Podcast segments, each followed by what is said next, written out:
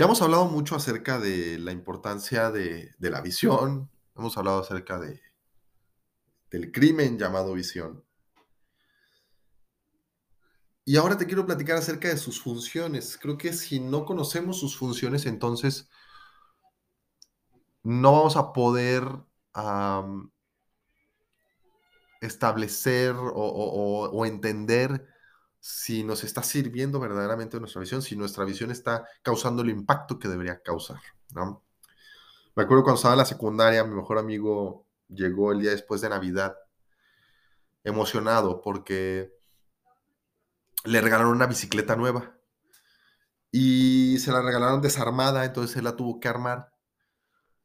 Y entonces me mientras, me mientras salíamos a la avenida para probarla, traía sus, sus diablitos la, la bicicleta, ah, me dice, oye, nada más que me sobraron algunas piezas, pero no sé dónde van.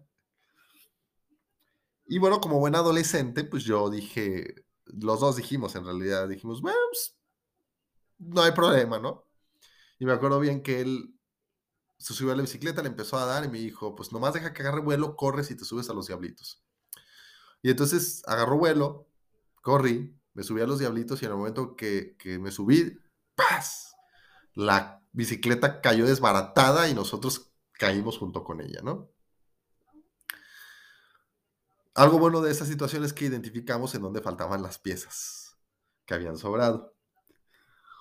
Pero bueno, algo similar sucede con la visión, ¿no? Cuando no entendemos para qué sirve, entonces no la aprovechamos de como es debido y deja tú de que la aprovechemos, sino que empieza a causar estragos por no utilizarla de la manera correcta. Empieza a generar deficiencias en, en- en- en nuestro equipo, en nuestro liderazgo. Como ya te dije, la visión es la base y la herramienta principal del liderazgo. Sin ella no podemos esperar que las cosas salgan bien o no podemos esperar que perduren funcionando bien. Entonces, en los siguientes episodios te quiero platicar acerca de las cuatro funciones de la visión.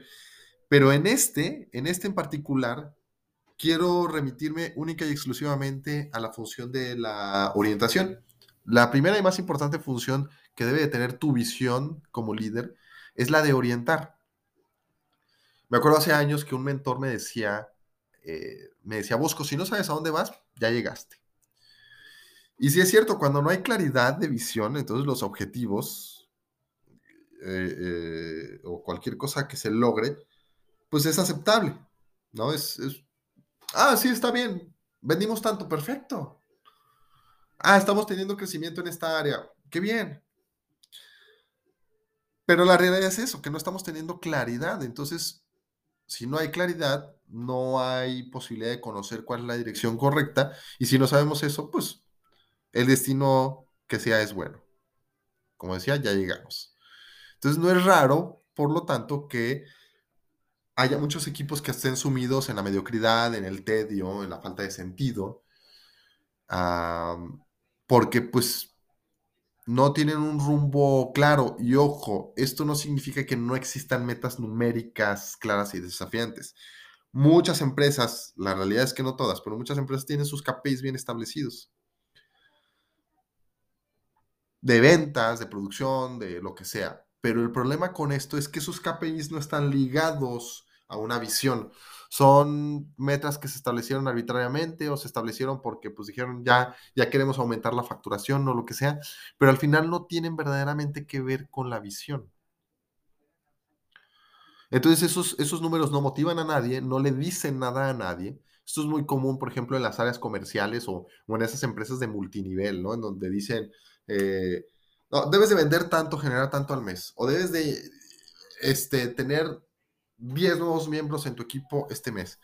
No está mal el número en sí mismo, pero si las personas no tienen claridad acerca de una visión, entonces eso se vuelve en, un, en, eso, en un número al que se le resta importancia, al que las personas dicen, ah, pues me da igual si lo cumplo o no lo cumplo.